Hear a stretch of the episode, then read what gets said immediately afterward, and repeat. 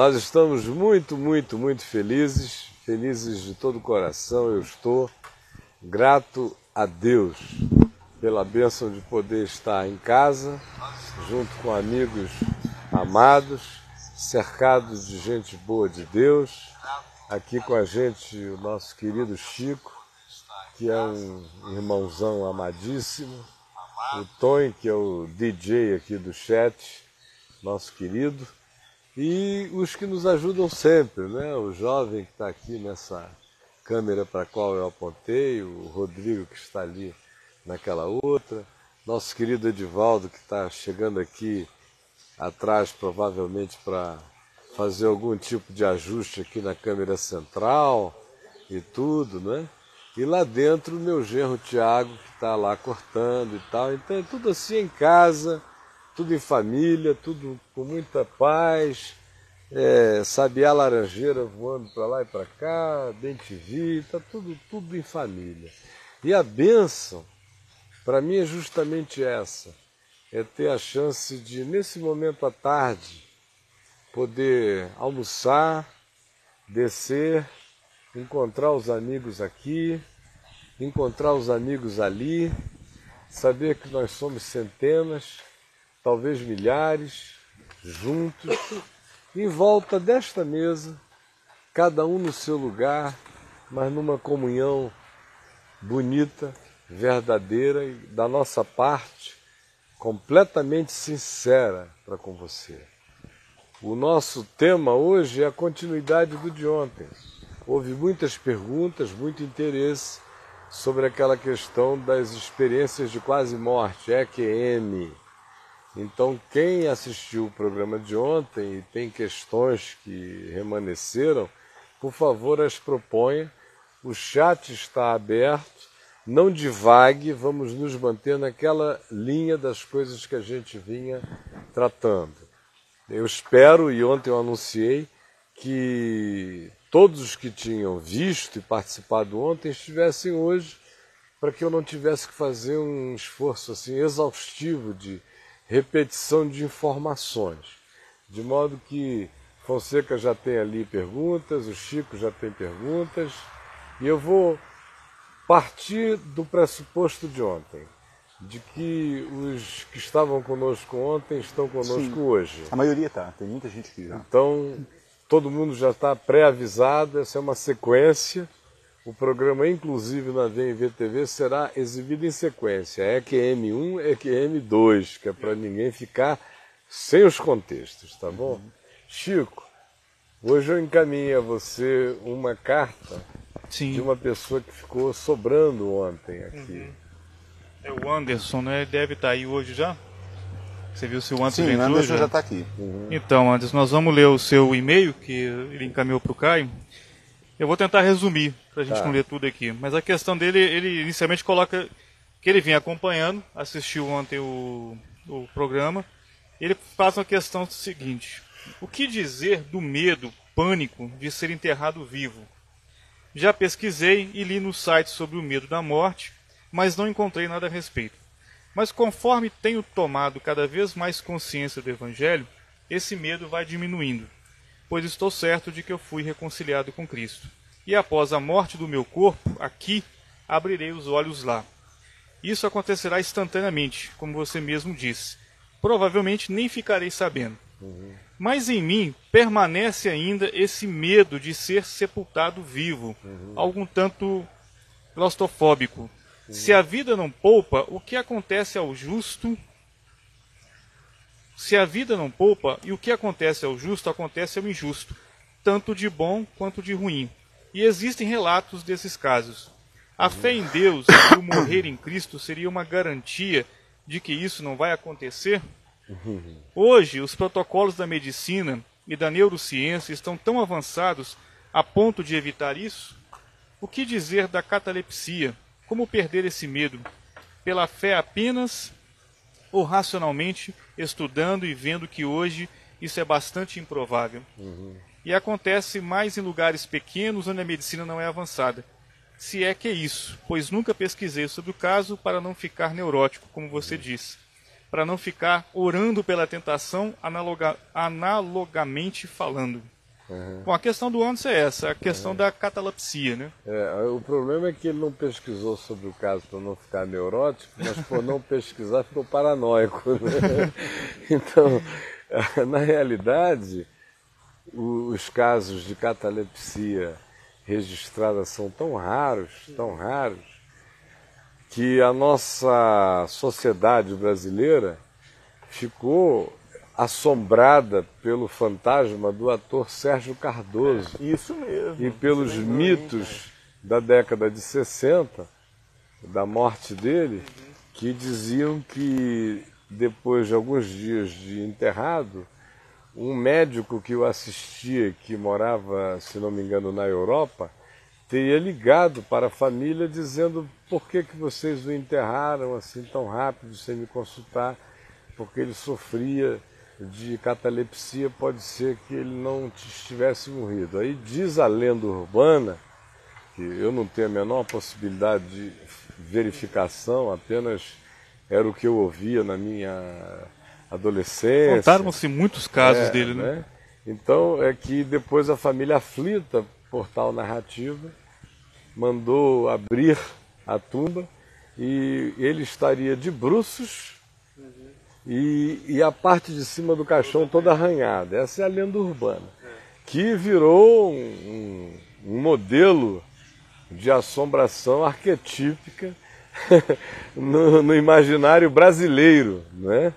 Então, eu, eu, a maioria das pessoas que no curso da minha vida de atendimento pastoral me chegaram com essas questões relacionadas ao medo de serem sepultadas vivas por causa de catalepsia, vinham assombradas pelo fantasma do Sérgio Cardoso. Né?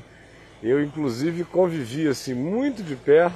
Elas tinham medo de morrer e ser enterradas e, é, vivas. No, o procedimento normal de enterrar no máximo em 24 horas e poder haver um caso cataléptico de estado naqueles, de permanência naquele estado de dormência mais longo do que este, e, e que se não for absolutamente bem verificado, como aí ele até fez referência, são casos mais comuns ou na antiguidade ou no, no em ambientes mais simples, menos sofisticados é do ponto né? de vista da medicina. Uhum aonde não existem nem os aparatos que diagnosticam e determinam a morte, não é? E simplesmente foi ficando gelado, parou, sacudiu, sacudiu, sacudiu, bateu, bateu, bateu, não respondeu, morreu, né? E se esfriar, tá morto. E se ficar 10 horas assim. É... Esfriou já é presunto, né? É, já, já virou, virou presunto. Vai pra batateira. É. Hoje em dia você tem é, o, o, o paradoxo do oposto, uhum. que é você ver uma pessoa morta, sustentada por máquinas, como foi o caso agora ultimamente é. dessa menina, né, já quase indo para duas décadas, é. a família implorando para desligarem as máquinas, uhum. e é o sistema, o governo, que se sente no direito de legislar até sobre coisas desse tipo. Então nós estamos indo. Determinar o que, que é, é o razoável mínimo de uma vida, é, né? Onde é que cessou, e mais do que isso, que os familiares, num caso como esse, são os juízes dessa decisão. É. Não é? E não essas leis politicamente corretas, uhum. dos, mais dos Estados Unidos, e que nos afetam aqui muito mais profundamente do que afetam a consciência europeia, né? É. Mas o, o, Brasil tem essa mania de o, que se torna politicamente correto nos Estados Unidos é logo absorvido aqui. Mas respondendo, respondendo a Não, questão dele. Um eu, eu, já que você estava ainda, uhum. na hora que você falou uma coisa, o, o, o Gabriel perguntou: existe na Bíblia caso de catalepsia, Caio? Eu não tenho nenhuma notícia a respeito, né? Nenhuma. Agora, eu quero só explicar que esse barulho que vocês estão ouvindo aí é de uma britadeira, de alguma coisa que está é, limpando é, aqui de, a rua do lado de fora, então não se impressionem, o mundo não está acabando. pois bem, Então, e todo mundo fala mais alto quando isso acontece, que é para encobrir o ruído, que não vai demorar tanto assim. Fato é que, indo a questão dele, ele sofre mesmo de claustrofobia.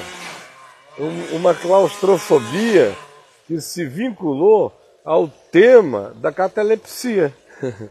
Então é uma, uma claustrofobia extremamente vinculada ao trauma desse tipo de informação e a impressão que essa informação causou nele em algum momento da vida.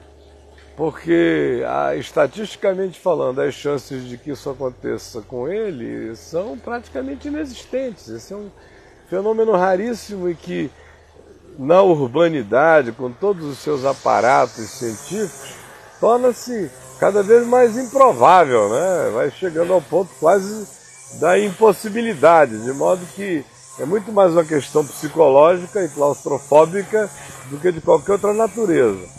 Com relação a ser poupado ou não ser poupado disso só pelo fato de ser de Jesus ou não ser de Jesus, eu pergunto a ele o seguinte: qual foi a diferença que fez na hora em que o pinto do Herodes ficou ereto por ver a Salomé dançando diante dele no salão e, e, e ficar com aquela vontade imensa de só pensar com a cabeça de baixo. E aí chamar a menina e dizer, olha, pede o que você quiser, até a metade do meu reino, mas deixa eu conhecer a tua recâmara interior. E a mãe dela, com um ódio danado da escolha ter recaído sobre a filha, e um ódio imenso que já tinha de João Batista, resolveu então transformar seu ódio de João, de João Batista numa angústia de alma também para Herodes, que, que se diz que estranhamente apreciava conversar com João Batista e o temia. É né? E o temia. Mas o tesão dele por Salomé era maior naquele momento do que qualquer que fosse a reverência dele pelo profeta João Batista. Então, qual é a minha pergunta? A minha pergunta é o seguinte: o fato de João Batista ter precedido o Messias deu a ele a dignidade de uma morte longeva, bonita, cercada de discípulos, de amigos e de flores, ou ele foi trocado por um pinto ensandecido, tendo a sua cabeça cortada, trocado por uma genitália apresentável ante a tara de um narcisista que faz é vir é numa bandeja de prata a cabeça do homem que Jesus disse: dentre os nascidos de mulher não houve ninguém como João. Eu acho que depois da gente saber disso, toda essa questão vira idiotice. Eu estou aqui para qualquer coisa. É, eu gostaria de morrer cercado pelos meus familiares, pelos meus filhos. Eu gostaria de ter uma morte abraâmica, se fosse possível. Até disse ontem, lá pregando ali na tenda do caminho, que o meu sonho juvenil era morrer pregando, né? Pá! Seria a glória, né? É, no meio de uma, um grito sobre a vitória de Jesus morrer. Pô, eu orei muito pedindo isso. Depois a vida passou e eu deixei de ter essa, essa vontade anseio, né? de ser um kamikaze do reino de Deus, de morrer num púlpito, essa coisa toda. Aí começou a me dar aquela vontade dos velhos, né? De, de morrer cercado da família, de abençoar filho por filho, neto por neto. Por mim, se pudesse ser assim, maravilha, que assim seja. No entanto, eu estou preparado para que ela venha do jeito que ela vier. É? Você tem um filho, você cuida dele desde que cortaram o cordão umbilical dele. Uhum. Você ajuda a limpar, tirar toda a gosma miniótica do menino. Você ajuda a dar o laço no umbiguinho dele. Você limpa e beija. Você cuida dele, você limpa o bumbum, você fica até os quatro anos de idade ouvindo aquele grito, papai, acabei! Aí você já sabe que você pode estar em contato com o arcanjo Miguel, mas você vai ter que dizer, Miguel, segura as pontas que eu vou limpar o bumbum de um anjinho que está me chamando. E você cuida, e você perfuma, e você educa, e você ama, e você beija, e você faz tudo por ele. Aí um dia, aos 22 anos de idade, os teus filhos te recomendam que você não vá vê-lo aonde ele está caído, porque eles querem te poupar de ver o desfiguramento que um atropelamento de um BMW a 180 km por hora causou na face linda dele. Se um cara que viveu essa experiência está preocupado com o modo de morrer, nem um pouco. Determinadas cacetadas da vida te libertam para sempre de tudo. Né? É, o que o Anderson dentro do que ele coloca aqui, né, o, a, a, perda do medo da morte é que faz a gente não ter mais essas. O próprio, nossa vida, o próprio Paulo revela a naturalidade de qualquer humanidade em relação a, ao medo de certos modos de morrer. A gente lê Paulo escrevendo lá em 2 aos Coríntios, ele dá graças a Deus por ter sido livre daqueles desesperos que ele sofreu em Listra e Icônio, onde ele disse que foi exposto a angústias tão grandes a ponto de desesperar-se da própria vida. Quer dizer, é quando o indivíduo atinge aquele estado kierkegaardiano, da descrição do Kierkegaard, quando o, enquanto é, viver e existir é extremamente mais prazeroso do que a ideia de morrer, o indivíduo quer viver. Mas quando a existência passa a ser algo pior do que tudo, nesse dia ele quer morrer. Então Paulo está descrevendo ali aquele momento lá em Listra, em em que a existência foi tão pavorosa de agonia, de dor e de suplício, que ele desesperou da vida. Em outras palavras, tudo que ele queria era morrer pede a morte para é. si, né? Aí ele diz: graças, porém, a Deus que me livrou de tão horrendo modo de morte. Quer dizer, ali ele confessa que aquele modus operandi do morrer era uma coisa tão supliciante, tão horrorosa, que o problema dele não era ter medo de morrer, ele estava dizendo: eu prefiro partir e estar com Cristo. Mas a humanidade dele disse: Senhor, se der para não morrer com unha por unha arrancada, olho por olho tirado, orelha por orelha puxada, dente por dente arrancado, pedaços do corpo. Pelo menos seria poupado disso, se né? Se puder ser mais fácil, é, é aquela perversa lógica de Calvino, quando depois. É, depois da vitória dele sobre Servetos, no na famosa discussão entre Calvino e Servetos lá em Genebra, depois que Calvino tinha sido expulso da cidade por cinco anos, porque a população deu crédito às mentiras e heresias de Serveto. E aí depois de cinco anos ele retorna, e aí tem aquele julgamento onde quem fosse considerado o herege pela ponderação do conselho de anciãos de Genebra que se fundiam com o conselho de presbíteros da cidade, quem quer que fosse avaliado herege, iria para a fogueira. E como Calvino foi considerado aquele que venceu a disputa teológica, o, o, o opositor iria para a fogueira. Aí ele veio com aquela, e ele disse, não, ó, por que, que não botam na guilhotina? Porque seria um modo menos dolorido de morrer. então, é, ele é acusado até hoje de ter sugerido a troca da fogueira pela guilhotina. Né? Mas é, o, o que se ele pudesse. Outra melhor opção, pelo menos, é que é, vai de uma vez. Eu não sei né? se ele tinha o poder de advogar em nome de Jesus e da fé a libertação do opositor e a liberação dele na vida para ele fazer o percurso que quisesse. Eu esperava que ele tivesse. Não sei se ele teve. Não sei se para ele, é, como um homem daquele tempo e daquela hora, ainda herdeiro cultural de muita fogueira inquisicionista, por mais santo que o indivíduo seja, ele nunca fica muito além da média ponderada da geração dele. Né? Então eu não sei, não quero julgá-lo, é nada, mas supondo que ele tivesse a chance e não tenha usado, ou supondo que ele, tendo a chance, não tenha achado que fosse nobre, conforme as nobrezas da época usar, o que ele estava sugerindo era um mal menor. O que Paulo está pedindo em 2 aos Coríntios é, se der, quando for...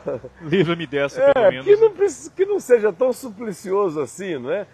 Como no fim das contas, a morte de João Batista, ela só é horrenda para quem fica.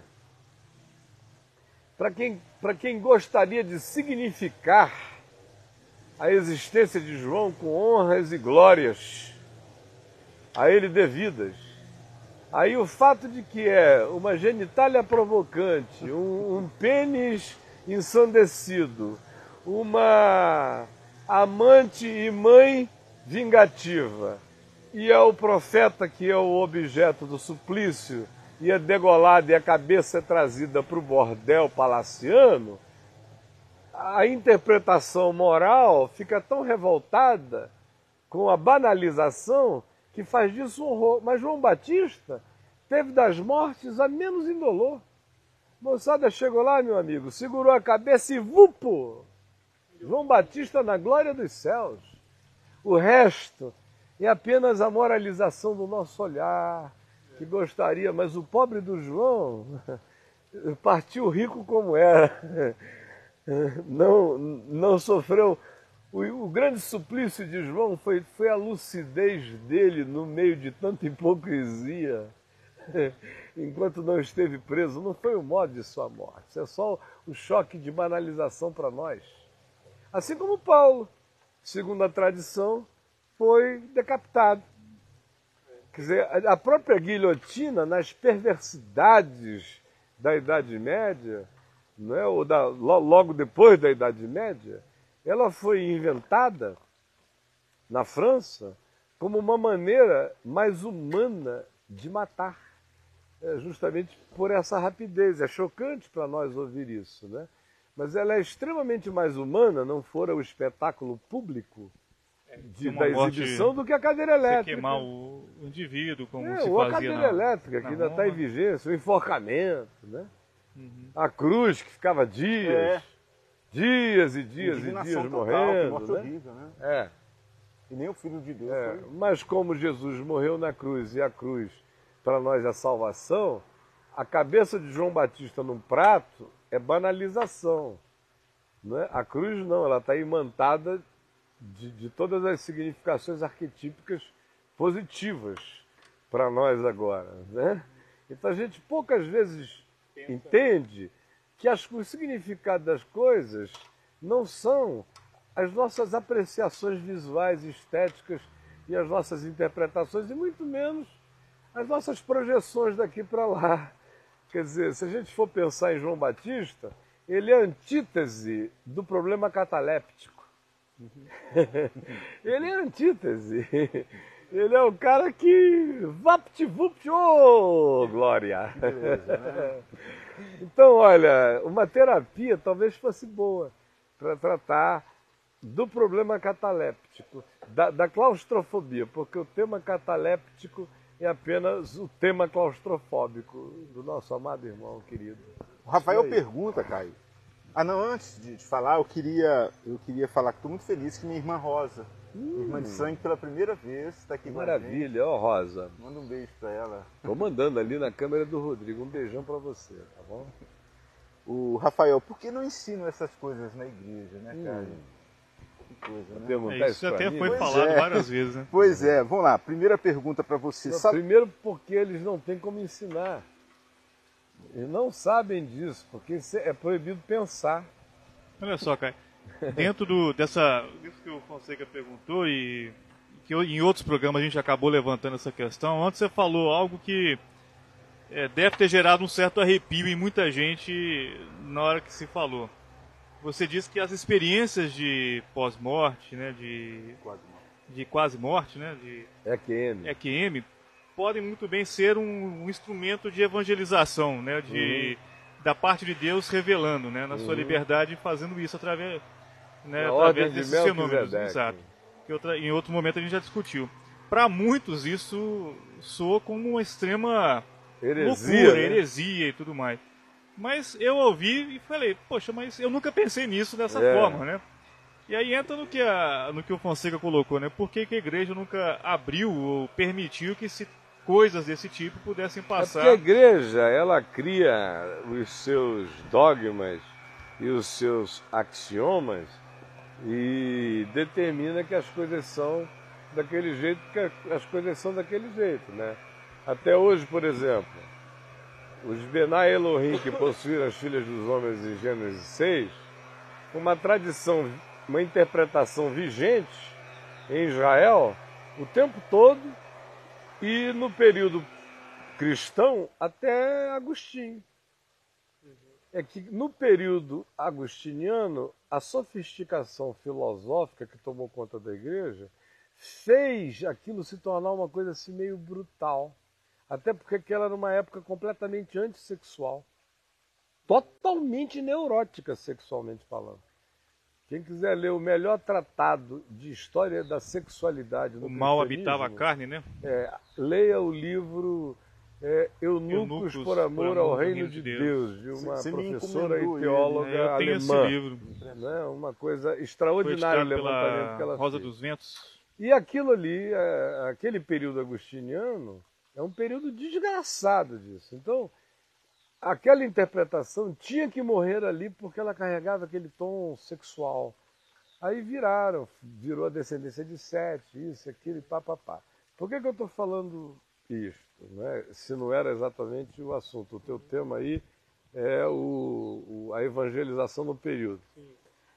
Eu estou mostrando é apenas como é que as coisas são- vão sendo cristalizadas e elas viram dogmas e dali em diante fica proibido conversar sobre o assunto.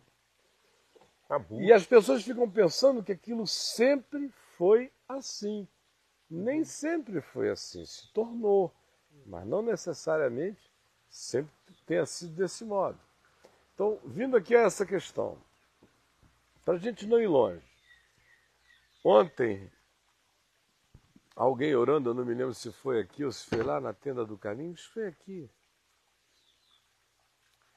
Ou Não, foi na tenda, acho que foi o Zezinho, ele orando, ele citou um texto de Pedro que afirma que os anjos quiseram ter o privilégio da pregação do Evangelho, mas foi dado a nós. Como é que é? Os anjos Sim, sim. anelaram por ter esse privilégio, mas foi dado a nós. E aí o que, que a igreja fez disso? Sem crente não há pregação. Até anjo está proibido de pregar. O que que anjo fez a vida inteira se não pregar? Quem foi que convenceu Maria? É mesmo, Quem, é. con- quem foi que convenceu José? Quem foi que convenceu Manoá? Quem foi que convenceu Abraão? Abraão. Quem foi que convenceu todo mundo por aí afora? E Hebreus diz que É. eles são anjos ministradores, são Ministradores seres em ministradores favor em favor dos dos que hão de homens. herdar a salvação. Eles não herderam, não, não herdaram, foi o privilégio de se materializarem pela terra e saírem pregando o evangelho, mas eles continuam mensageiros. O Apocalipse diz no capítulo 14, tem um evangelho eterno para pregar. Para a gente não ir tão longe, e apenas ler aqui o que está escrito no livro de Juízes, no capítulo 2, que diz que depois de idolatrias e de negociações e barganhas que as tribos de Israel fizeram quando da libertação da terra de Canaã, quando da entrada, diz o seguinte, Juízes 2, subiu o anjo do Senhor de Gilgal a Boquim, e disse: Do Egito vos fiz subir. Esse anjo do Senhor é um que fala em nome do Senhor. É aquele que manifesta a própria realidade de Deus de maneira é, antropomórfica e visível no Velho Testamento.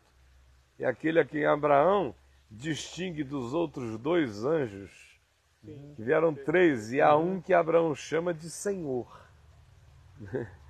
E, e, os outros dois foram mandados a Gomorra e diz: Porém, Abraão continuou na presença do anjo do Senhor e continua falando com ele como o Senhor. É esse mesmo que está pregando aqui. É o Cristo eterno que está pregando aqui. Do Egito vos fiz subir e vos trouxe a terra que, sob juramento, havia prometido a vossos pais. Era ele que tinha prometido. Ele se coloca naquela mesma condição, antes que Abraão existisse, eu sou, eu sou. Eu estive aí, ele é a pedra espiritual que os seguia, ele é tudo que os seguia. Nunca houve uma história de Deus no mundo sem Jesus andando junto. É isso que a humanidade não entende, os cristãos não entendem. Ele não é judeu, né? Não, ele está andando junto. É. Eu vos disse, o anjo do Senhor, nunca invalidarei a minha aliança convosco. O que juiz está dizendo é que Deus se manifestou mesmo e pregou para eles. Vós, porém, não fareis aliança com os moradores desta terra, antes derrubarei os seus altares. Contudo, não obedecestes a minha voz, é o mesmo anjo do Senhor falando, demandando soberania e obediência à sua voz. Que é isto que fizeste? Pelo que também eu vos disse, não os expulsarei de diante de vós Antes vos serão por adversários e os seus deuses vos serão por laços. E assim foram. E são até hoje. Sucedeu que, falando o anjo do Senhor essas palavras a todos os filhos de Israel, na pregação, levantou o povo a sua voz e chorou. Daí chamarem esse lugar Boquim, que significa no hebraico pranteadores, lugar do pranto, e sacrificaram ali ao Senhor. De que é essa pregação aqui?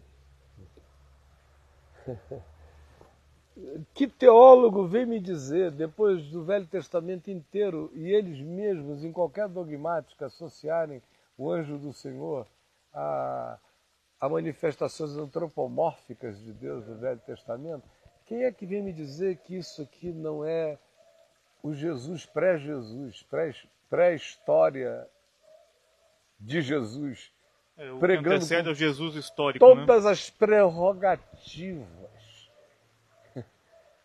e chamando o povo ao arrependimento. Uhum.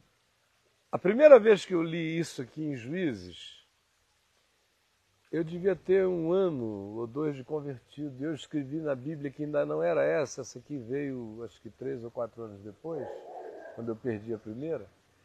E eu escrevi Jesus pregando ao povo, na minha simplicidade de quem não tinha ido a seminário para não sofrer lavagem cerebral, o que estava escrito, estava escrito.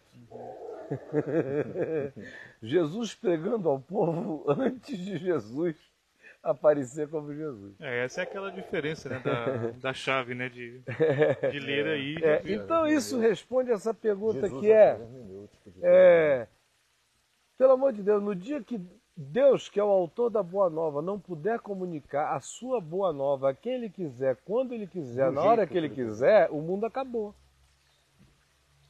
E esse é um dos diabolismos da igreja.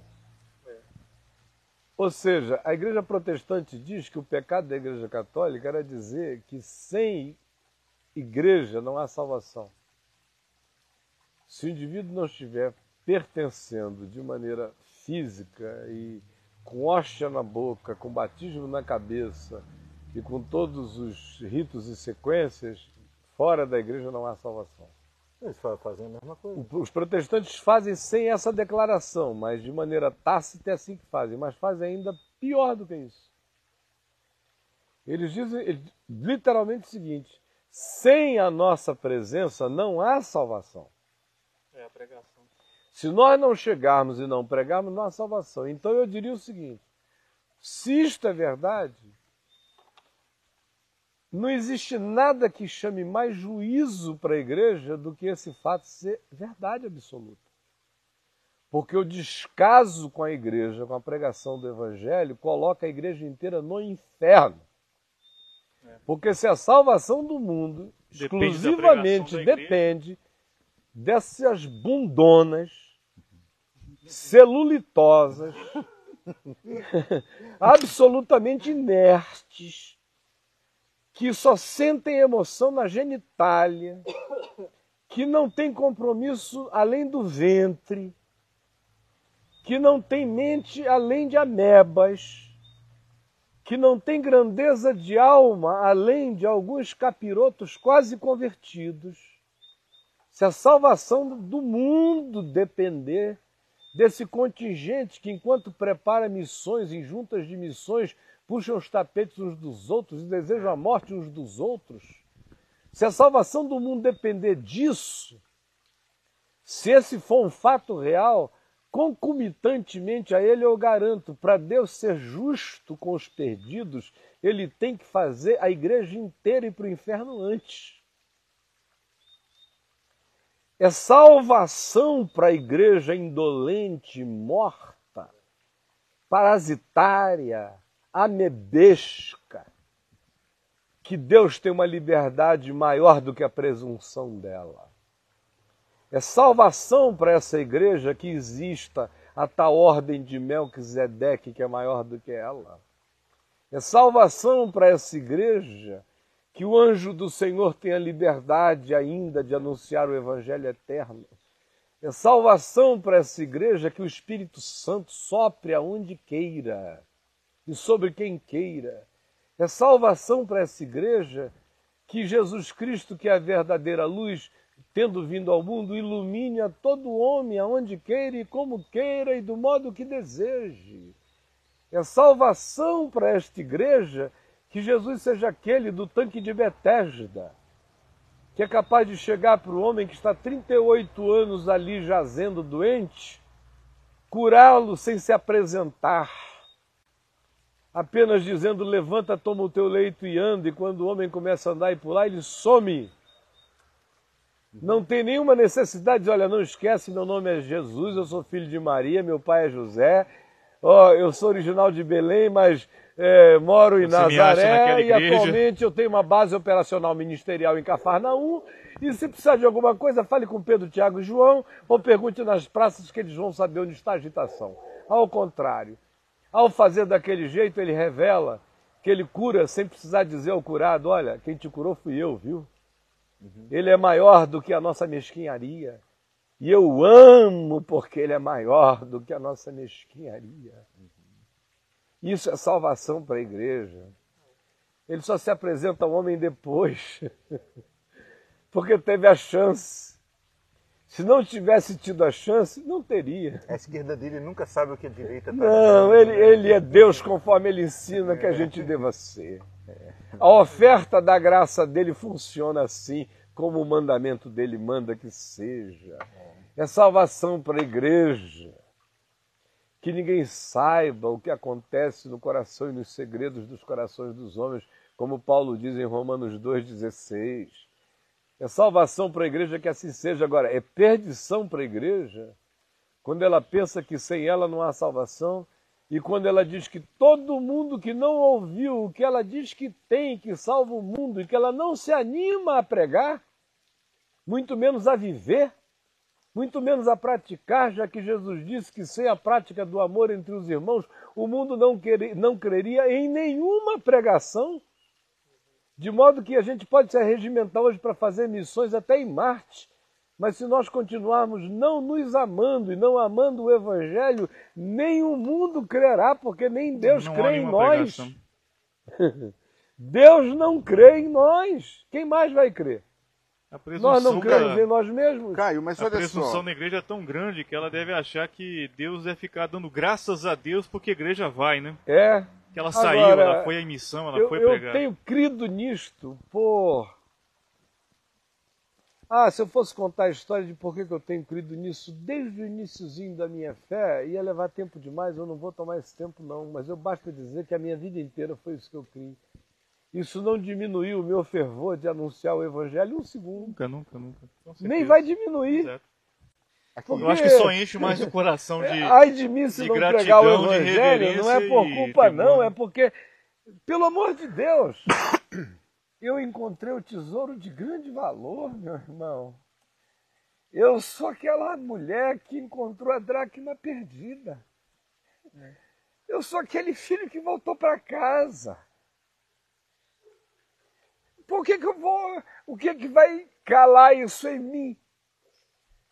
Eu não preciso da motivação do inferno eterno para pregar aos homens. Eu conheço o inferno da terra e já basta. Viver sem Deus no mundo é um inferno. Não basta isto? Ou eu já conheço o céu na terra, que é o amor de Deus que excede a todo entendimento. A alegria de conhecer esse amor não é motivação suficiente para anunciá-lo no mundo inteiro? Precisar de outra motivação é ser mais filho do diabo do que filho de Deus. Então, eu não acredito que missões para serem feitas precisem ser a toque de fogo e de enxofre. Ao contrário, elas foram feitas a toque de, de fogo e de enxofre até hoje e é por isso que não aconteceram. É por- porque nunca foram feitas no amor, feitas no amor de Cristo. Quando Jesus perdoou Pedro, lá em João 21, o que ele disse a, a Pedro sobre anunciar o Evangelho foi: olha, você me ama? Me ama mesmo? Transfere esse amor para o mundo inteiro. Cuida da- dos meus pequeninos, que no Evangelho não tem pai, não tem mãe, não tem pedigree, pode ser qualquer um, qualquer preso, qualquer doente, qualquer carente, qualquer estrangeiro, qualquer ser humano. Os cordeirinhos dele, são- a gente não sabe, é, é o mundo inteiro. Não são os afiliados a algum grupo. João 25 não permite essa leitura eclesiástica.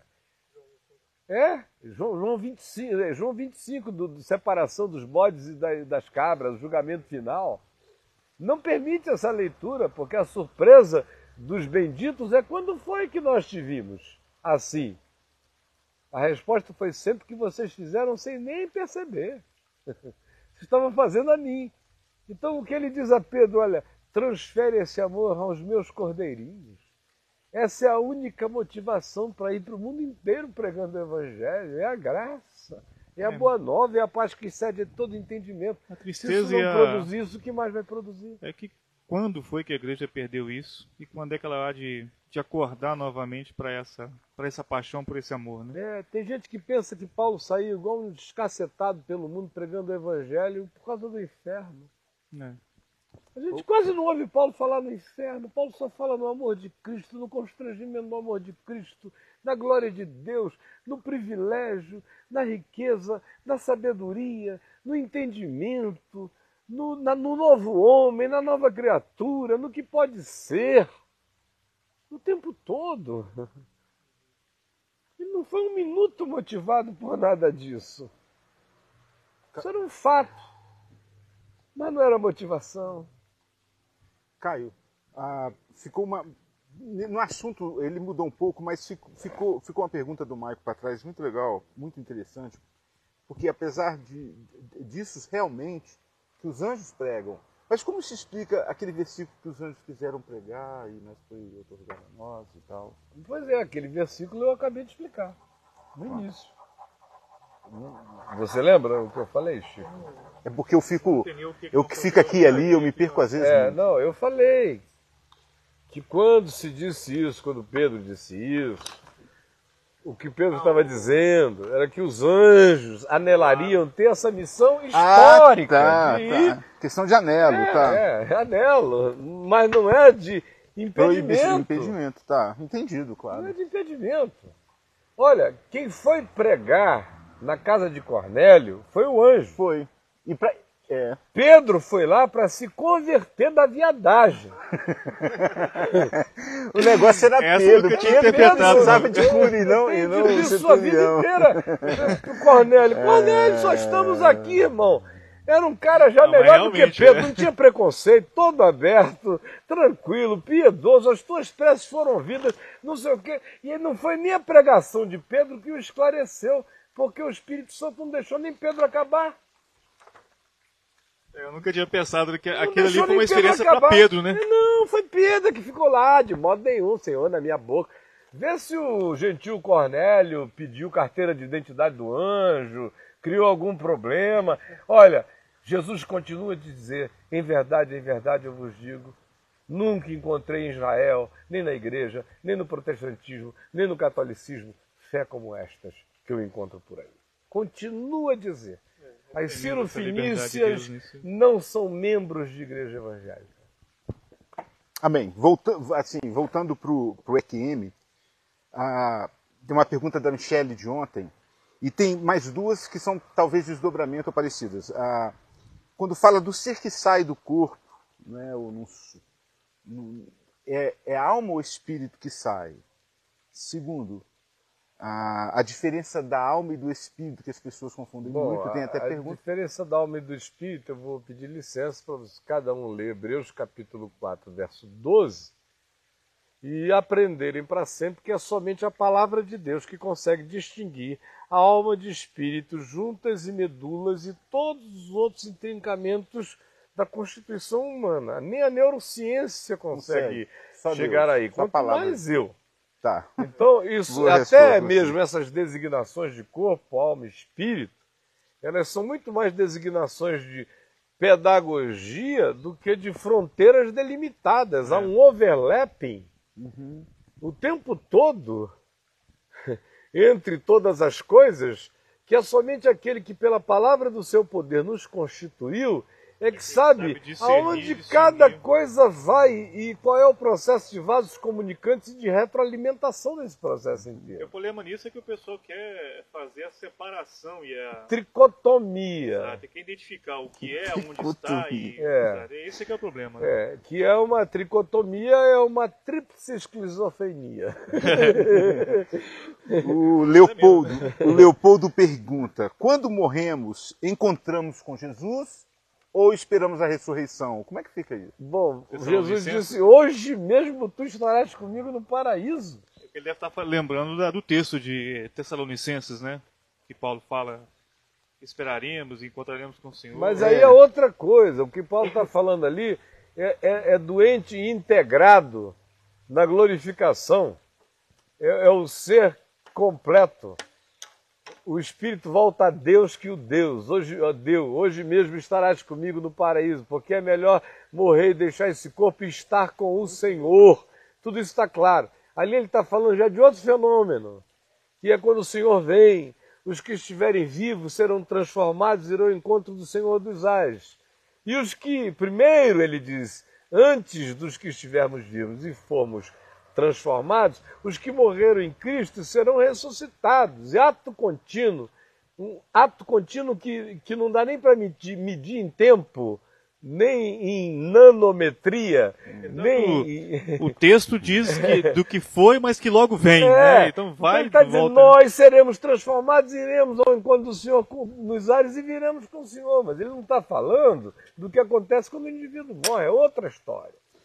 E o Marcelo pergunta de ontem, mas sem conhecer a Cristo, é possível conhecer a Cristo apenas. Uh, é possível conhecer a Cristo apenas após a morte? Claro, conhecer a é, Cristo, qual falamos... o Cristo que, que a igreja ensina? Não, né? Falamos até um pouco claro dessa liberdade que, é que Deus tem de, de Só é possível conhecer a Cristo hoje em dia, quase, o Cristo que a igreja não ensina. Então só após a morte. Não, não. Tem que morrer, porque ou, se o cara lê o evangelho, né? É, claro. Porque se for depender do que a igreja está ensinando, ela está ensinando aquilo que o povo é. diz. Que quem Sim. diz o povo que eu sou? É mais ou menos o que dizem os presbiterianos que eu sou. Sabe? Eles dizem que tu é João Calvino. Eles dizem os batistas Dizem que, que, eu- que eu sou um bate-palmas, Ah, né? dizem que tu é Armínio. Armínio. Quem dizem os pentecostais que eu sou? Aí, sabe, Dependendo. As mulheres dizem que tu és Kathleen Kuhlman. E os homens dizem que tu és Kenneth Reagan. Isso é o, é o Jesus da igreja, né? Sim. Os mais elevados vão dizer, alguns dizem que tu és Bart, outros dizem que tu és Tillich, outros dizem que. Agora, fora isso, meu irmão, a igreja não anda ensinando Jesus faz muito tempo, né? A menos que o indivíduo vá puro, virgem, simples para o evangelho. Agora, respondendo à questão mesmo que ele fez, porque o resto aqui foi, foi ironia minha, essa resposta até agora, eu já respondi três vezes e vou responder a quarta, é claro. E, e- e eu vou pedir a você que preste atenção no que eu estou dizendo, não fiquem muito no chat, porque às, às vezes eu noto que, eu repito ali, enquanto eu conto a primeira vez, já por uma questão pedagógica, eu repito sempre a mesma coisa que eu disse três vezes com outras palavras. No mínimo. Por quê? Porque eu sei que tem gente que não entendeu da primeira, aí eu conto tudo de novo com outras palavras, aí eu digo, se não entenderam, eu conto a terceira. Mas para não entender na quarta é porque estava fazendo outra coisa. Então, gente, prestem atenção, porque eu estou repetindo só o que eu estou dizendo, quase desde a primeira vez. Vamos lá. Teve uma vez, cara, que é, uma irmã, é, isso me, me contaram, ela chegou muito angustiada, já em, em crises de, de neurose e de tudo mais, porque ela havia recebido, por revelação de Deus, que ela deveria ir a um hospital, a uma pessoa que era conhecida, que estava em estado terminal, né, que ela fosse e, pregasse o evangelho para aquela pessoa. né. Só que no dia em que ela se preparou para ir ao hospital, mil e uma coisas aconteceram que a impediram de que ela fosse até o hospital. À tarde ela recebe a notícia de que a pessoa foi-se, né, morreu. E aí que ela entrou em crise porque com a morte da pessoa ela entendeu que Deus havia revelado a ela que ela pregando Deus a salvaria. E ela ficou em crise e se adoeceu por completo porque É. ela não conseguiu cumprir o desígnio de Deus. E Deus É, é o complexo do Atalaia, Exato. de Ezequiel. Ezequiel, exatamente É isso o aí. complexo do Atalaia, que é uma culpa que os, os evangélicos colocaram sobre os crentes, os líderes evangélicos, especialmente os pregadores, os missionários, que estavam na ralação lá comendo chibé, sendo mordido por mosquito. Aí quando eles vinham para aquele período na igreja dar os relatórios, eles jogavam sangue da cabeça dos que não tinham ouvido o evangelho sobre a cabeça de todo mundo que nem estava contribuindo com eles e nem saindo para fazer a mesma coisa, né? A ideia de que Deus estava requerendo das mãos deles. Das mãos deles. Aí gerou gerou uma neurose do sangue do outro sobre a minha cabeça no meio evangélico, que há 50 anos atrás era quase tão forte quanto a temática da blasfêmia contra o Espírito Santo ainda é hoje. Porque você vê que a temática de quase todo esquizofrênico evangélico é que pecou contra o Espírito É. Santo. Né? Naquele tempo, você incluía muito nas esquizofrenias ou nos estados é, semi-esquizofrênicos, quase esquizofrênicos, ou, ou de natureza meio psicótica de alguns crentes, esse tema do sangue sobre a minha cabeça. Aí se o cara era gago, era tímido, era introvertido, coitado, esse então se desesperava. Tinha gente que a oração do ano era Senhor, me ajuda este ano a conseguir levar alguém pela mão, que eu tenha conseguido convencer acerca da salvação para ser batizada, para eu poder dar fruto algum dia na minha vida antes de eu morrer. Porque fruto para esse tipo de missão que se alimenta do medo e do pânico era ter que fazer algum, alguém que não era da igreja virar da igreja. Era esse nível de, mão de- culto de domingo à de noite. pavor e de pânico, né? E é essa angústia que essa irmãzinha sofria e que muita gente sofre por causa dessa herança, e que também diz que se eu não pregar para todo mundo que esteja passando e eu não, per- não aproveitar todo encontro humano para pregar, eu vou, só vou juntando sangue na cabeça. Isso quando o indivíduo é daqueles piedosos que, que carregam essa angústia dentro de si. Né? Aí o que, é que isso gera? Doença de um lado, né, na alma, ou, ou gera o chato crônico. É o chato crônico, que gerou durante décadas. Era aquele crente que dizia: não importa se o cara quer ouvir, não quer ouvir, não sei o quê. Quantas vezes eu ouvia há trinta e tantos anos atrás? Não, eu pego pelo braço na rua. Eu patolo o bicho assim, na linguagem do jiu-jitsu, era quase eu gudunho. O cara, ó, e senta o cacete. Se ele me odiar pro Aqueles resto da vida, de praça, eu né, tirei o sangue da cabeça. Parecia um Gomex a menos, assim, de morte na cabeça, né? Um, um daqueles laques de morte. Ah, tô com menos sebo de morte na cabeça. Já falei para ele. Passei para ele o sangue. Esse era o tipo de doença e a basicalidade do tipo de compreensão. Então, se a igreja tivesse um pouco mais da sua compreensão aberta para isso que até que você colocou inicialmente da ordem de Melquisedeque, É, da liberdade de certeza. Deus, se tem uma pessoa em leito de morte, dele ali se, se revelar, seja quais são os meios que vão acontecer ali, Deus, Deus é Deus. Nenhum de Né? nós Nenhum de nós pode falar. recebeu autoridade para, diante de corpo morto nenhum, declarar para ninguém, sob pena de estar pecando contra Deus profundamente, que essa pessoa, infelizmente, foi para o inferno. Só, frase sua, só condena alguém ao inferno aquele que está cheio dele. Não é. É- vi de você. Mas a gente É, manda muito mais pessoas para o inferno do que, qualquer, claro. do que qualquer outro, né? nós somos, corremos o risco de estarmos realmente naquele grupo dos chamados filhos do reino, que é uma ironia de Jesus nos evangelhos, né?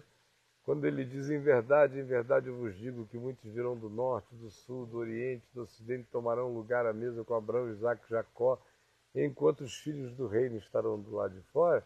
Quem são os filhos do reino para Jesus? Aquilo não é uma declaração de, de verdade, é uma declaração de ironia. Ele, ele está é, é, fazendo a ironia e o evangelho está cheio de ironias. Muitas de Jesus, então. Não é? Olhando ali para aqueles indivíduos, os filhos do reino, são os que carregam a presunção, a declaração de afirmarem a terra inteira que eles é que são os, os homens do, do pedigree da salvação, enquanto o mundo inteiro está perdido.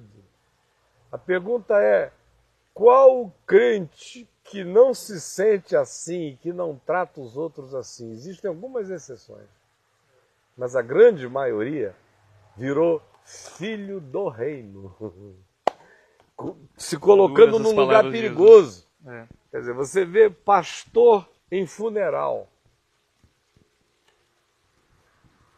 Funeral de filho de crente, que o, o garoto morreu porque estava envolvido com traficantes. Meu amigo, o que eu ouço de barbaridade sobre a pregação do cara ali, que sirva de lição para os que ficaram.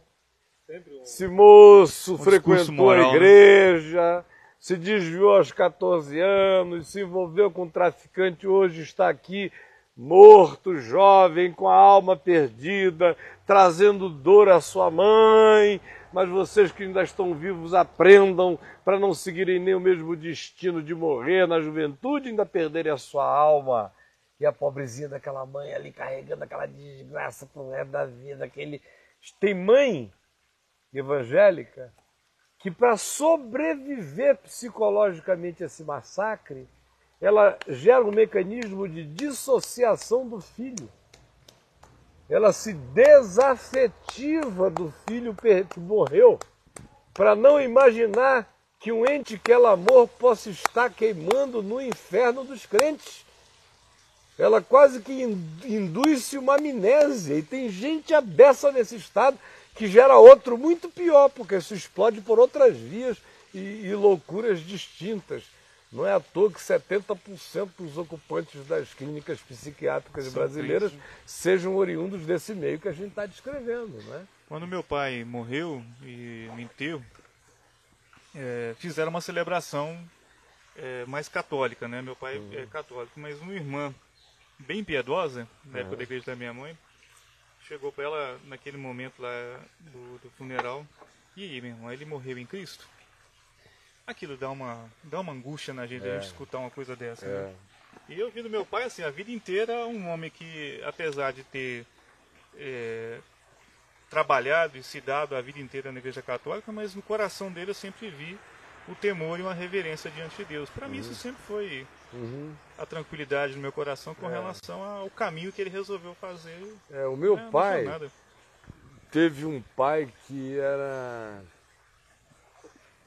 um dos homens mais fantásticos cujas histórias eu já ouvi pela família, por contemporâneos dele em Manaus, por pessoas de todos os tipos. Você chegar aqui ao Arthur Vigílio Neto, senador, ali no Congresso Nacional, perguntar pelo meu avô, ele vai te contar as histórias mais extraordinárias de humanidade visceral, de um cara que foi prefeito duas vezes, foi governador, foi vice-governador, foi não sei o quê.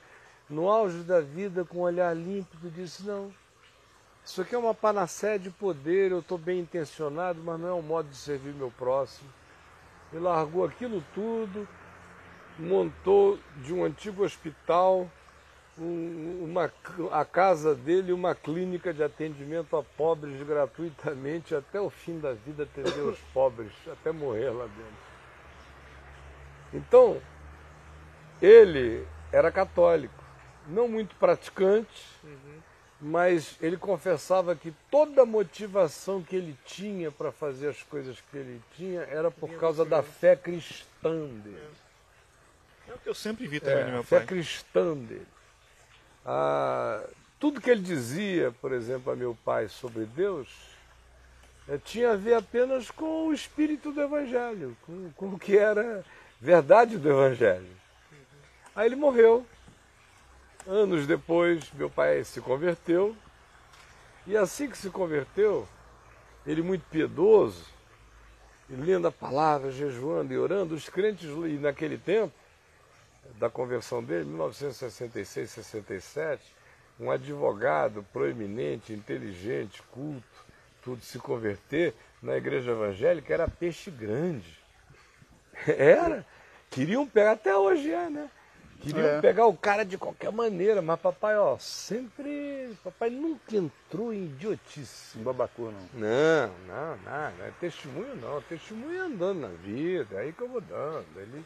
Nunca vi meu pai sentando no convite para dar testemunho. Na hora ele recebe um Não. convite para Donep, né? É, nada. Não, se quiserem que eu pregue a palavra, eu vou, leio a Bíblia e emprego. Agora eu ficar repetindo a minha história, não. Isso aí a gente conversa entre amigos, mas a minha história não é uma mensagem. A mensagem É outra Jesus. coisa, né? Foi Jesus que me converteu. Então, aí, bom, naquela história toda, ele foi logo gudunhado por um monte de irmãos pentecostais super piedosos, mas muito insensatos, né? Como diz Paulo lá em Romanos 10, eu dou testemunho de que eles têm zelo de Deus, mas sem entendimento. E meu pai logo discerniu que zelo de Deus havia, agora entendimento zero. Aí, um dos primeiros encontros assim desse, dele ser exposto a um ambiente densamente pentecostal, porque ele estava ali, convertido na igreja presbiteriana Betânia, que, digamos, era uma igreja presbiteriana equilibrada com um molho carismático, com uma liberdade carismática é, nos moldes bíblicos, assim, naqueles limites de 1 Coríntios 12 e 14, naquela simplicidade ali. Onde eu estava à vontade, ele estava à vontade, qualquer um estaria à vontade. Quem quer que gostasse do Evangelho estaria à vontade. Mas o, ambiente para o qual ele foi levado era muito carregado. Aí, de repente, no meio daquilo tudo, chega um cara lá para ele, assim, com aquela voz profética poderosa. O pai do irmão morreu crendo em nosso Senhor Jesus Cristo na igreja Que evangélica. isso, isso é assombração. Aí meu pai disse não.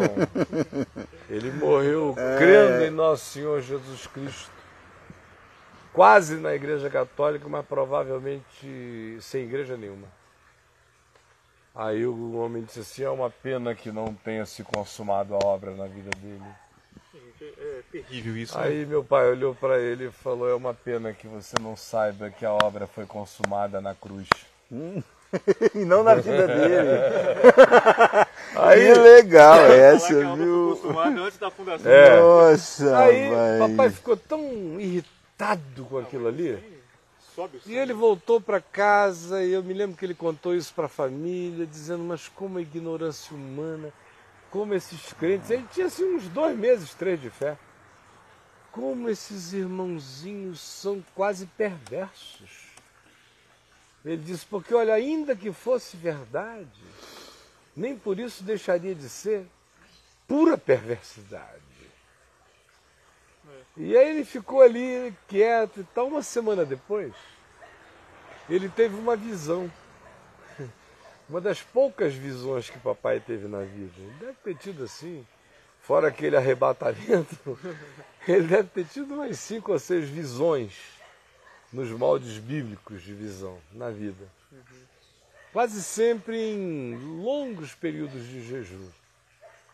Mas naquele dia não, ele teve uma daquelas visões da noite da Bíblia, que você não pode categorizar como sonho, porque elas, você sabe fazer a distinção entre o sonho mais nítido e, e o, o cinemascope do- da visão que, que te coloca dentro dela. Né? E nessa visão, ele disse que ele viu não o- a eternidade em plenitude. Ele disse que teve a chance de ver como uma dádiva de Deus, dizendo a ele: Eu te mostrarei os teus amados que repousam na minha glória. E ele disse que a primeira face que ele viu foi o meu avô glorificado. Ele me contou isso antes de eu me converter. Eu ainda tinha 13 anos de idade quando ele teve essa visão. Eu nunca me esqueci. Quando eu me converti ao Evangelho, essa história toda de ordem de Melquisedeque, aquela história que eu contei outro dia, do livro Evangelho em Gênesis, da viagem com o Macintosh, com meu pai, com não sei o quê, depois aquela leitura que. Aquilo tudo já estava semeado a minha vida inteira por essas sementes simples. Como essa visão do meu pai, que já, que já foi me libertando disso de saída. Essa foi uma angústia que eu nunca tive desde cedinho na vida. Eu fiz muito funeral quando eu era novo na fé, porque naquele tempo, pastor evangélico só fazia funeral de crente, né? Como eu não era pastor, só fui ser ordenado três anos depois de já estar pregando o dia inteiro. Já está na televisão há dois anos. Não queria ir a seminário, me negava e não iria e não fui. Não estava nem aí para esse negócio. O meu negócio era pregar o evangelho. Eu não estava preocupado com nada além disso. Todo mundo me convidava para tudo. Eu fiz palestra em centro espírita kardecista em Manaus, pregando Jesus. Todos os cursilhos, naquele tempo cursilho era moda. Exato. Os O pessoal cursilhos me convidavam. Cursilhos católicos? Católicos, é, pregar Que em tudo legal, que era que cursilho. Encontros de casais com Cristo da Igreja Católica, eu ia pregar com 19, 20, 21, 22 anos de idade. Frei Laurindo, da Igreja Católica da Cachoeirinha, que começou a me ouvir na televisão, foi ficando meu amigo, foi me procurando, ficamos grandes amigos. Me pediu para organizar uma escola dominical na Igreja Católica da Cachoeirinha. Eu organizei e forneci o material inteiro para o ensino da Bíblia lá. No morro do Borel, uma ocasião, numa das subidas e descidas lá, não, desculpa, não foi do Borel, foi na Mangueira. Muitas vezes eu fui pregar lá. Uma vez uma mãe de santo que andava impressionada de me ouvir na televisão perguntou se eu não podia ir lá na casa dela para pregar para a moçada. Eu falei, claro. Parei o meu caminho no meio da rua, desci lá no meio daquela capirotada toda, não toquei no assunto nem no nome de ninguém, preguei o evangelho no areópago da mulher. E vai ser assim a vida inteira, não tem outra história, não tem por que ser diferente. É, esse é o ente que é livre, né? É Como livre, tá lá em e o evangelho é Atos, mais né? livre ainda. Então, Ora está. Eu já nasci na fé nessa liberdade. E, e quanto mais a vida passa, mais consciente dela eu me torno. E não diminui em nada no coração o afã, o ardor, a alegria de pregar a palavra. O, o Tiaguinho, querido, nosso amado, lá, mentor da estação de Goiânia, que está sempre em contato comigo aqui no Mandou um beijo para você, falei com ele hoje. É, ele um também beijo. me ligou hoje. Ah, tá. E a gente está sempre trocando um e-mail. A semana passada ele me falou assim: Puxa, pastor, que negócio é esse? Que cirurgia foi essa que fizeram no senhor? Parece que lhe turbinaram, voltou da cirurgia. Blá, blá, blá, blá, blá. É. Eu digo: Olha, eu sou assim. O que eu estava. Eu fiquei 28 anos fibrilando, só que eu não fibrilava de manhã, de tarde e de noite. Então, nos intervalos, eu estava turbinado para tudo que é lado, né? Agora o intervalo é um só, né? É, aí depois direto. de quatro anos, quando ficou de manhã, de tarde, de noite, não- você tem uma sensação de morte todo dia, você vai ficando fragilizado. Milagrosamente, do dia para a noite parou tudo. Eu fui até prevenido depois por um amigo meu muito querido, especialista em arritmias desse tipo e em cirurgias desse tipo, que às vezes o indivíduo fica mais três meses com, com sequelas ainda, até havia adaptações. Mas eu não tive nenhuma desde o primeiro dia, ao contrário, eu sentindo uma energia extraordinária. Ora, quanto mais energia vier, meu amigo, mais ela se canaliza para pregar o evangelho. Eu não estou pensando em subir o Himalaia, não estou querendo essa energia para ir para fazer um turismo em algum lugar. Qualquer gota dela é para anunciar a palavra. E, e a minha motivação não vem de nenhum outro lugar a não ser dessas realidades positivas, propositivas e glorificantes do Evangelho de Jesus, somente delas. né? Voltando ao assunto nosso aqui, né? É QM. EQM. Não, esse aqui não é, é- não é bem EQM, não, mas é uma pergunta muito pertinente. Olha, os não salvos, é da Romilde, foi de ontem ainda. Os não salvos sofrerão eternamente ou suas almas se- serão extintas? Que, que Bom, acha? eu tenho dito diversas vezes, está escrito no site, que o inferno existe. Certo. Jesus diz que o inferno existe. Aham, O, o- o rico experimenta o inferno real. aham. Então ninguém brinque com não inferno. Eu, por exemplo, não sou universalista. A ordem de Melquisedeque não é universalista. Como assim? O universalismo é a doutrina. É uma linha, né? É uma linha que diz que no fim todos serão salvos. Eu nunca creio nisso. Jesus e o Evangelho não me dão margem. pra É, isso. claro. O que o Evangelho me diz é que tem gente que experimenta o inferno. Agora, o Evangelho não diz explicitamente se a experiência do inferno pode se transformar também numa experiência de revelação da graça de Deus. Ele não fala. Qualquer E coisa nem seria nega. cogitação- E nem nega, E nem né? nega. Aham. Ao contrário, existem textos que dizem não sairá dali enquanto não pagar até o último centavo. Ou seja, há o inferno que se paga e consegue sair. Como se paga, já está pago, não sei se é. É. uma questão de Deus. É. E é uma linguagem extremamente metafórica. Do mesmo modo que naquele estado de inferno, a, a história do rico e do Lázaro, a, a parábola fabulosa, diz, olha, não passa daqui para lá e nem de lá para cá. Quem está aí, está aí, quem está aqui, está aqui. É um estado que naquele estado existe com as suas consolidações de experiência. Mas o Apocalipse não dá margem para a eternização do inferno. Exatamente. Não dá Não dá margem. margem. Isso é que é legal. No Apocalipse, a morte e o inferno morrem. isso. Olha só, repete isso. No Apocalipse, a morte, o inferno Se morre, extingue. se extingue. É. Interessante. Se Assim como o inferno não é uma criação original, Claro. o inferno é uma criação posterior, de acordo com a Bíblia. A menos que antes de haver queda, Deus já tivesse criado um inferno para um mundo ele, que nem tivesse existido. Combina com Deus, não. Deus criou foi céu. Então, o inferno é, é divórcio, é uma solução da dureza da do coração dos anjos. Foi criado por o diabo e seus anjos. Não se diz nem que foi para os humanos. Para o diabo e seus anjos. Quer dizer, gente para ir para lá tem que virar demônio. Isso é duro, hein? É, gente para ir. Por Isso isso é eu tenho duro. também dito no site, pessoa que me lê pouco no site ou se lê não presta muita atenção. Cada frase que eu digo lá quer dizer o que cada frase está dita.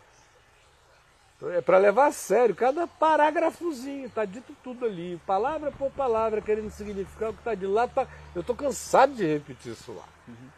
Então, é, a experiência, a realidade do inferno é inegável na Bíblia. Agora, Pedro também nos diz que para aqueles espíritos em prisão, Jesus pregou foi e pregou, E pregou. evangelizou mais, que é proclamou a vitória do evangelho. Como você diz, Deus não foi.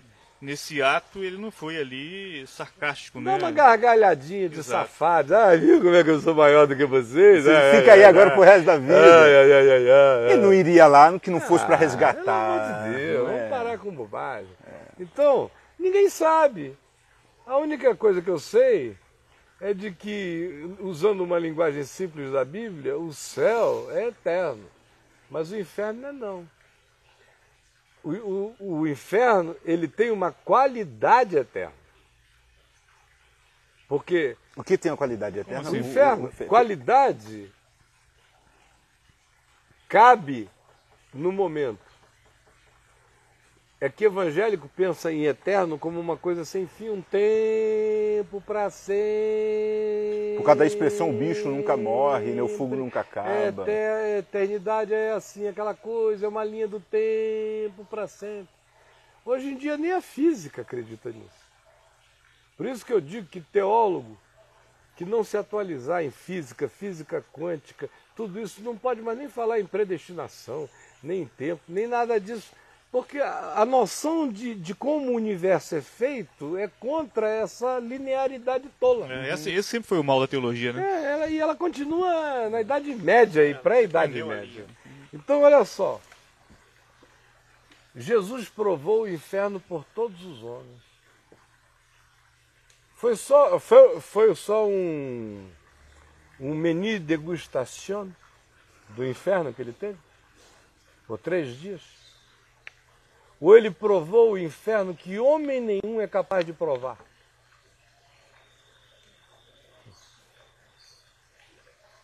A eternidade desse inferno inteiro que a Bíblia diz que ele provou não foi maior do que o próprio inferno em si? Com certeza.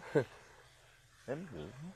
Ou, ou a qualidade do inferno que Jesus provou por todos os homens foi inferior ao tamanho e à qualidade do próprio inferno em si? Não, porque ele recebeu todos os nossos pecados, claro. Então, meu irmão, a minha pergunta é a seguinte: isso demorou quantos bilhões de anos para ele ter essa experiência? Três anos e meio, Não. Para nós, no tempo e no espaço, foi de sexta-feira a domingo, mas pode ser que na eternidade não caiba nem num, numa fração subatômica de, de medição de tempo. Porque a experiência do inferno é uma experiência existencial. Voltando aqui ao EQM. O cara está aqui três, seis é, minutos de ressuscitação, nos casos mais curtos de ressuscitação, o sujeito fez a viagem do juízo final inteiro da existência dele com mais qualidade e significado do que quando ele viveu experiência, a experiência no tempo e no espaço. Num átimo de tempo cabe tudo. E a gente que continua pensando que Deus está preso ao sol, à lua, engraçado que essa viagem ao dia de toda- 24 horas. Ela é, como você disse, ela é toda ela carregada de significados mesmo, né? É. Vem com... E, e a, a gente fica assim imaginando que, é, como aquele garoto, o, o nível e a pobreza do nosso entendimento do Evangelho é uma coisa tão chocante que eu vou ilustrar isso com aquele garotinho lá de Manaus que se converteu. Ele era um garoto assim meio hiperativo, assim, muita necessidade de, de, de novidades e tal. E aí ele sempre estava me procurando, querendo conversar e me estimular ou saber coisas novas e tal. Aí passou o primeiro ano de convertido, segundo ano de convertido, terceiro ano de convertido. E todo sábado à noite tinha pregação para jovens, domingo de manhã escola dominical, antes oito da manhã tinha o primeiro culto, depois vinha a escola, depois tinha o, o outro, depois às cinco da tarde mais um, às oito da noite mais outro. Ele era um homem da obra, né? Segunda-feira tinha pregação ao ar livre, e aí era gente a dessa que vinham, no mínimo 500 pessoas, às vezes 3 mil nos ar livres que a gente fazia toda segunda noite, e ele firme. Mas ele foi cansando, né? Aí eu me lembro bem de um dia que eu estava pregando um ar livre lá em cima daquela plataforma numa segunda-feira à noite, e ele lá, e aquela multidão. E tinha um hino que naquele tempo se cantava muito, especialmente em ar livre, porque dava para cantar sem instrumento, sem nada, só batendo palma. Que era um hinozinho de uma frase que dizia assim: Chegamos a louvar Jesus, chegamos a louvar Jesus, chegamos a louvar Jesus. Chegamos a louvar Jesus. Era uma mantra. E lá, lá, lá, lá, lá, lá, ia crescendo, crescendo, ia juntando gente, não sei o que e tal. E ele estava lá. Aí eu preguei, quando acabou, não sei o que, eu vi que ele estava assim meio abatido. Aí quando chegou depois da reunião, ele me pegou assim no canto e falou, poxa, Caio, me diz uma coisa. Eu amo a Jesus de todo o coração. Eu só estou convertido há três anos e meio. Quando eu fico pensando na eternidade, está me dando uma angústia. Que eu vou ficar a vida inteira dizendo assim: chegamos a louvar Jesus, chegamos a louvar Jesus, chegamos a louvar. Mas é mais ou menos isso que crente é. pensa. Porque até o céu dele é linear. Não tem dimensionalidade. Eu pensava, eu pensava. Não tem, não tem viagem para qualquer lugar, não tem multidimensões, não tem viagem. Olha, se anjo viaja para dentro de sonho, imagina para dentro de onde que a gente vai viajar. Que não subiu ao coração de homem algum é o que Deus tem reservado para aqueles que o amam. É susto para anjo. É quanto, susto para anjo. Quanto mais para homem. E os caras ficam querendo fazer disso um pacotinho que caiba no, num quadro que a gente bota na entrada do templo, com uma porta para o inferno, outra para o céu, e ainda com os obstáculos e as tentações pintados. E com os finais definidos. Cinco minutos para terminar. Alguma coisa importante a ser dita? Ah, ah, ah, não, Caio, parece que está aqui. O pessoal meio que saiu aqui, começou a, a, a conversar também, a, ah, mas só uma pergunta a mais, que também é a minha, é uma, eu achei interessante, do Alenal. Será que existe casos de EQC, em que a pessoa está de EQM, que a pessoa está na. que ela sente. que você falou ontem muito bacana, que o, o cara. É, um calor irresistível ele foi. Mas será que existe a, a opção dele? Não, prefiro ficar com o meu senhor. Aí a gente não fica sabendo só se fosse uma sessão espírita. Porque ele não vem para contar, se, né? Se o é. espiritismo é... kardecista fosse verdade. Né? É, essa é muito boa. Como a gente claro. não acredita é nisso, mesmo. é uma resposta que eu não tenho para dar aí. É, tá certo. ele voltar e deu o um recado aí. Outra, outra coisa que hum. para mim é objetivo desse programa hum. é ensinar a pensar. Claro. Porque esse é o tipo da pergunta hum que basta pensar para não fazer. Ah, Caio, mas eu nunca pensei assim. Não, não estou falando de você não. não é? Porque se o cara não voltou, é. decidiu ficar. É. Quem é que o entrevistou para saber? Pois é, eu não tinha pensado Bom, nisso. mas é muito legal isso, é, é mesmo. Mas a gente tem que aprender a pensar. É.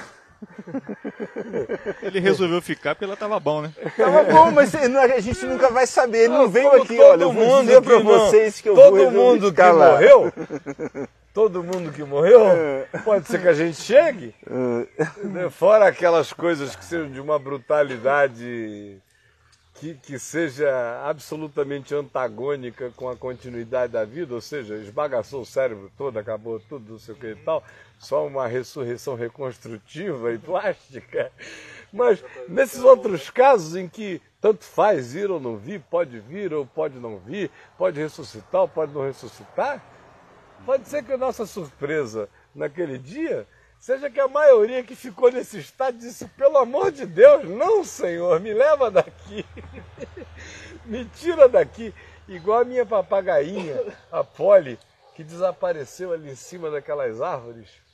Depois. É, você contou que ela ficou a tarde inteira, né? Ah, eu aqui nos maiores amores com ela, ela vivia em cima de mim. Caio, Caio, me tira daqui, Caio. Não, a minha amiga. Aí o Fonseca veio aqui com a gente, a gente ficou conversando ali, eu botei ela perto de uma árvore, fui levá-la à porta. Quando eu voltei da porta, ela tinha subido do buganvilha, já escureceu. Eu e os jovens já não conseguimos mais achá-la lá em cima dos buganvilhos, mas ela ainda respondia quando eu gritava, pode? Ela, ô, oh, cai! Aí eu digo, ó, fica aí que amanhã eu te pego então, hein? Que não dava para pegar. Mas quando foi no dia seguinte, a gente procurou para todo lado e a bichinha. É, dificilmente ela foi embora. Os micos que tem aqui em profusão, tem uns 30, 40, podem ter feito uma chacina, né? Matado ela, ela era novinha. E, ou então pode ser que ela tenha pulado para a rua querendo ajuda, alguém pegou e levou o bichinho. Mas o fato é que o grito dela era Caio, me tira daqui! Então, pode ser que esse pessoal aí que a gente não ficou sabendo, que só vai saber da eternidade, porque ninguém contou, vai voltar para contar essa história, hum. porque está dito na Escritura que esse não é mandamento do Senhor, que essas pessoas venham contar essa história para nós, pode ser que a nossa surpresa seja que eles tenham dito, Senhor, não, não, não, deixa eu ficar aqui. Bom, mas isso é só especulação. Né? Claro. Né? Gente amada, nós vamos parando por aqui. Hoje é quinta-feira, dia 4 de julho de 2009. E nós vamos estar amanhã. O Edivaldo já não está mais aqui, mas ele está é, nos vendo, provavelmente, não é mesmo, Chico? E eu queria fazer uma pergunta, Edivaldo. Eu entreguei a você, Edivaldo, ainda agora, é, dois documentários. Um chamado Diamantes de Sangue, com duas horas de duração, que não é o filme é a história real da exploração inteira de diamantes e de como a, a chegada daquela pedra ao valor que ela tem é, é uma viagem de uma perversidade que não tem tamanho, que faz aquele filme virar um continho da caronchinha, que ele vai editar e vai exibir. Mas eu entreguei a ele também um caçador de jovens, que é sobre arquivos da NASA com depoimento de sete a oito astronautas, alguns deles que pousaram na Lua, com histórias extremamente interessantes para contar, porque esses homens estão recentemente aposentados, descomprometidos com os seus compromissos anteriores com a NASA, livres para falar. E tem agora uma geração enorme de gente se aposentando ano que vem e no outro, todo mundo coçando para conversar sobre o assunto. Como para mim, nós não estamos falando de visitas de civilizações intergalácticas. Eu tenho deixado claro que eu creio que esse é um composer é, que mistura aquilo que a Bíblia chama de natureza espiritual e, e que são naturezas constituídas de muitos poderes. Eles são capazes de comer churrasco com Abraão, são capazes de procriar com as filhas dos homens, são, são capazes de, de... Jesus já glorificado come peixe? É, eu, eu, só faço a seguinte pergunta: se nós somos capazes de tudo que nós somos capazes, e eles, por que, que eles não muito mais? Então é, é uma burrice, a partir até do próprio Salmo que diz: Nos fizeste por um pouco menor do que anjos. Então, a nossa possibilidade de, de conversa com dimensional é poderosa. É, então, eu vou pedir ao Edivaldo para fazer um esforço hercúleo, meu maninho querido, dar aquela editadinha bonita que você dá e apresentar amanhã, antes do Papo de Graça começar, às três e meia da tarde, apresentar Começa geralmente 45 minutos antes, né? Quando tira os comerciais e fica limpo é, o programa. Se ele tiver um, isso aí tem é, dá uns 45, 50, 50 minutos. minutos. Então, você fica conectado a partir de duas e meia da tarde, que vai entrar esse documentário sobre arquivos da NASA. Caçadores de OVNIs, arquivos da NASA. E eu não estou aqui para conversar sobre ufologia, não é o meu barato.